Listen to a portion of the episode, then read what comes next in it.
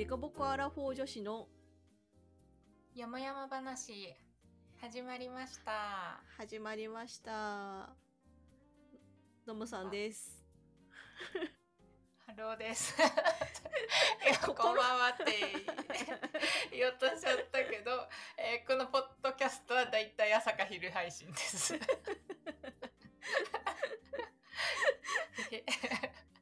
前も同じ間違いをしてたけど、あ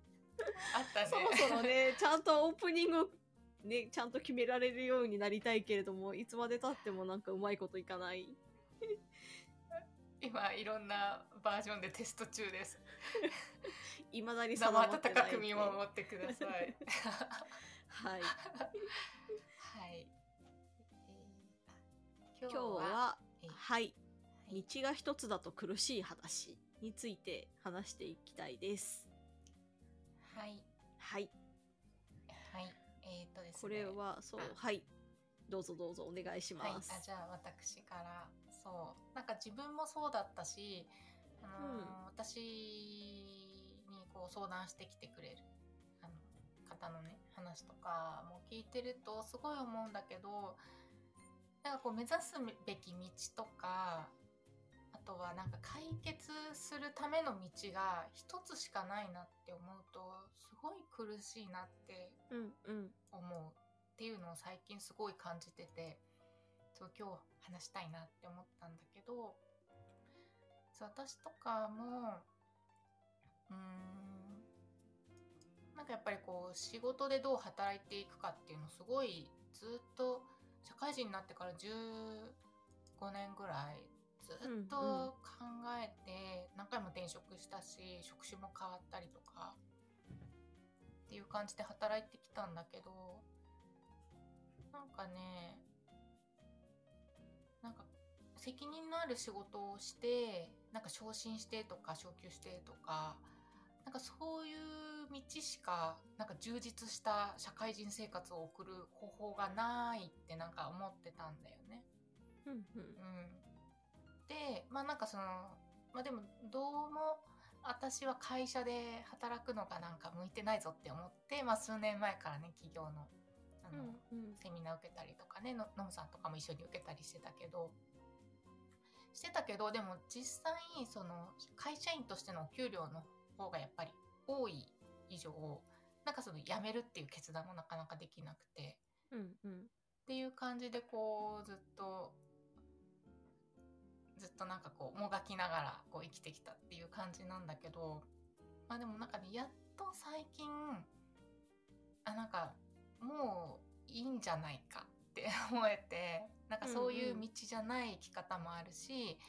なんかその会社員ぐらい稼げてなきゃいけないっていう決まりもないっていうか、うん、っていうふうに思えるようになって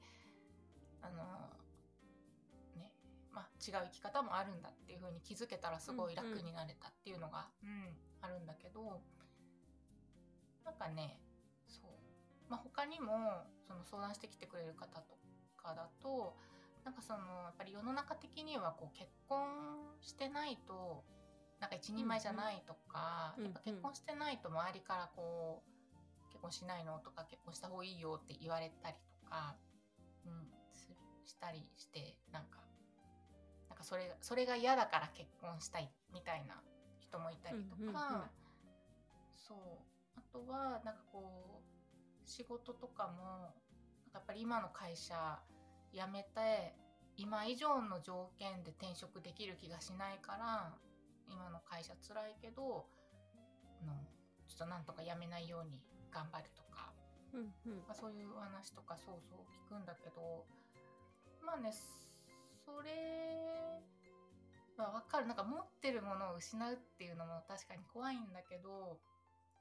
なんかね苦し苦しいしなんか他の道と比較した上で選んでもいいんじゃないかなって思って。うんうん。うん。そう。てかでも選択肢が多分思い浮かばないというか知らない可能性があるのかなとちょっとその話を聞いて思った。うんなんそうだね。かもうちょっとこういいろんな事例事例って言っちゃいけないけれども生き方のことを知っ知ればなんか選択肢一つじゃないんだろうなっていうことに気がつけるんじゃないかなってうん。ちょっとそう思った。うん。うん。そうそうそう。でさその他の選択肢がすぐ受け入れられるとも思わないのようんうん。やっぱりずっとさ何年とか、まあ、下手したら何十年もさこの道がいいって思ってこの道しか分かんない状態で生きてきた中で急にこういう道もあるよって言われたところでなんか頭では分かっててもなんか、うんうん。す心がそこに行けないというか、うん、まあ知ったばっかりだしそりゃそうだよなっていうのも、うん、分かるからそうそう。なんかノムさんが言ってくれたみたいに他の道うんを、まあ、知ってみるっていうのと、まあ、あとはその道に最初なんか抵抗とか拒否反応とかが起こるのもまあ無理ないよなみたいな感じはする。うん。まあね日本は割と失敗を許さないというか結構失敗しづらい雰囲気ではあるんだろうなっていうのは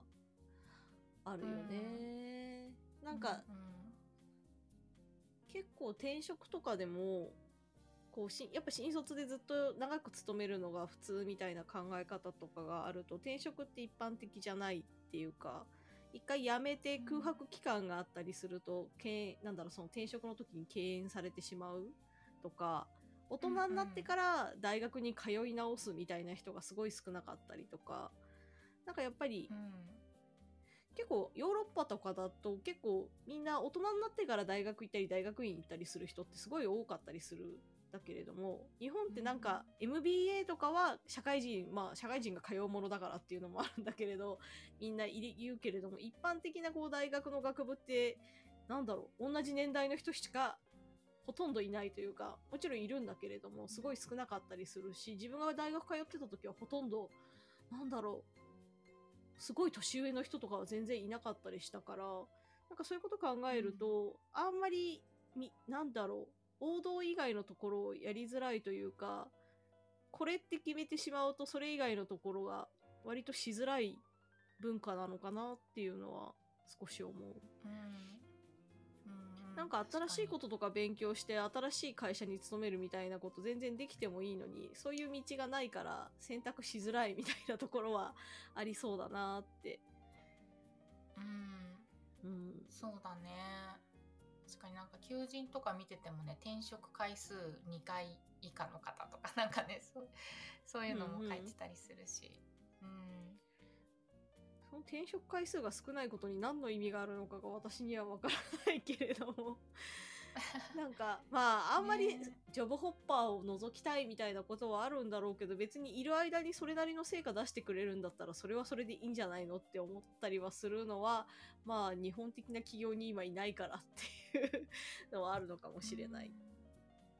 まあもちろんね会社としてはうん。お金かけてるから長く勤めてほしいっていうのはあるんだろうけれども特に新卒で入ってくるとね、育てるところから会社が投資してるわけなので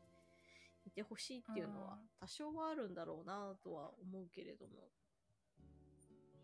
そうだね。ねあとはその海外との比較っていうことで言うともう私そんな海外のこと詳しくないのにあれなんだけうんど、なんかその海外の人って結構なんか生産性重視でさなんか短時間で高いパフォーマンスを発揮するみたいなのがさ、うん結構当たり前みたいなイメージなんだけど、日本って結構なんか決まった時間ちゃんと会社に出社して業務に当たってれば OK みたいなのが、うん。なんか海外よりもなんか強い感じがしてて、うんうんもちろんみんながみんなそうじゃないと思うんだけど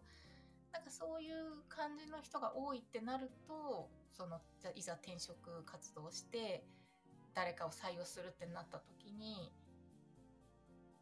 なんか本当にパフォーマンスを発揮してくれるかどうかちょっと分かんないみたいなのもあるかもね。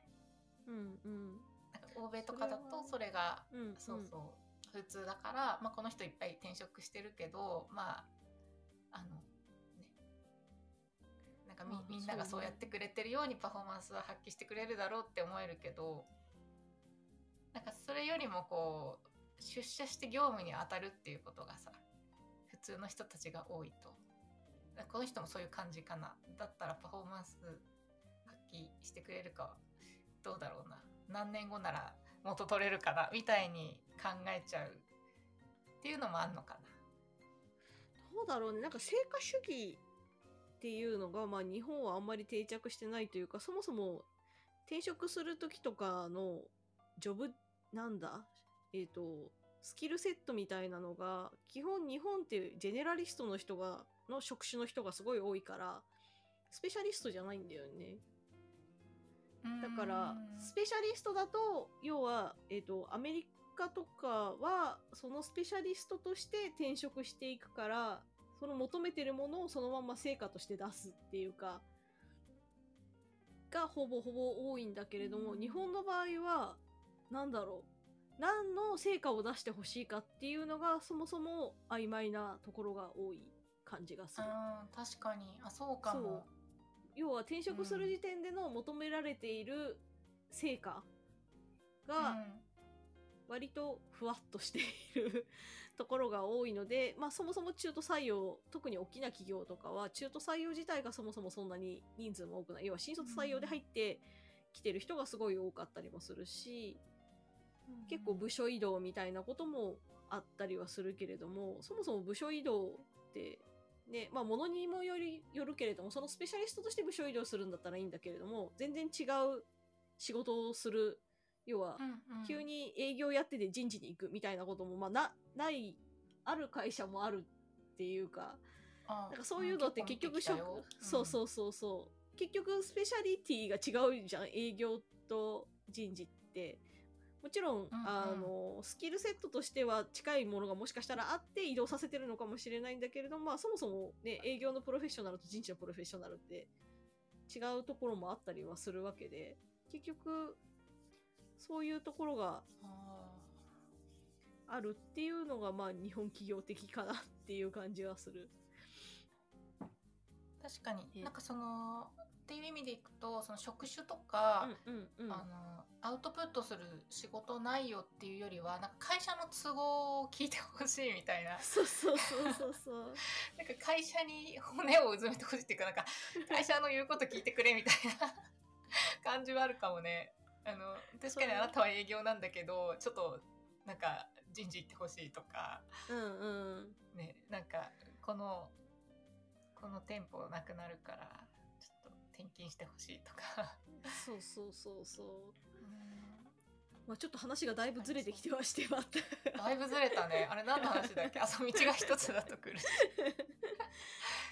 本当はねそう。まあだから社内で見渡せば違う仕事ができる機会も全然あるかもしれないっていうのがある一方、うん、なんか道が一つだと苦しいというか選択肢がないのであればやべえ、つなげるの難しいな、こっから。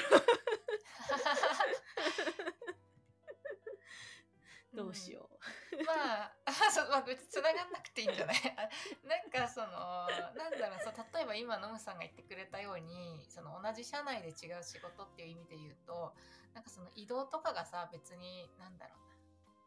まあ、移動がさ、活発な会社もあればさ、ほぼない会社もあると思うんだけど、うんうん、なんかそれで、あ、なんか、移動なんてほとんどないから自分はできないって決めつけたりとかしないで、うんうん、なんか聞いてみたらいいかなって思うんだよね。うんうん、もしもしなんか移動したいとかちょっと今の仕事があってないって思うのであれば。うんうん。うん、だしまあね移動が活発な会社とかだと結構そのスキルがさ何々以上とか年数勤続年数何々以上とかっていうさ、ねなんか条件が決まってるとこもあると思うんだけどなんかねこう掛け合ってやる気見せたらまあなんかちょっと今年は無理だけど来年じゃとかさなんかそういう話もちょちょっと聞いたりとかするから、うん、なんかねそうそうそう、まあ、違う道っていうのに視点を向けてみるっていうのもいいと思うしあとはなんか今までのこうルールとか周りの状況を見て自分の中であこの道しかないってこう決めつけるんじゃなくてなんかちょっと周りの人に本当はこういう道とか他の道も気になるんですってなんか言ってみたらなんか開けるかもしれない。うんうん。そうだね。なんかもう絶対選択肢って一つじゃないはずなので何かしらね、うんうんうん他の道って絶対あるはずなんだよね。それが別に会社内じゃ、仕事だったら会社内だけ会社外にも全然選択肢ってあると思うしなんか全然ボランティア活動とかから、ね、人脈作っていくっていうことも全然できたりもするし今だとね結構 SNS 上で転職活動する人もいるぐらいなのでなんか全然いろんな道っていうのは逆に今はすごい選択肢が増えてきているので逆に選べないっていう人も出てくるとは思ってはいる。その辺がバランス難しいところではあるけれどもでも今一つだと思ってる人に対してはすごい選択肢は今の時代増えているよっていうのは知っといてほしいような気がうんしました。はい。はいじゃあこんな感じでなんかだいぶ今日は散らかった感じになってしまいましたが、散らかったね。だいぶ散らかったけどまあよもやま話だから 許してくださいっていうことで。そういうこと。はい。はい。そんな感じで、えっ、と、質問とかね、コメントあれば、ぜひ、えっ、と、放送の説明欄のところに、Google フォームの URL 書いてあるんで、そちらからぜひお寄せください。あと、ご感想とかあれば、あの、Twitter でも、ハッシュタグ、デコボコ山々話とつけてツイートしてもらえれば、我々見に行きますので、ぜひよろしくお願いします。お願いします、じゃあ本日は散らかったまんまで終わりますが、ありがとうございました。ありがとうございました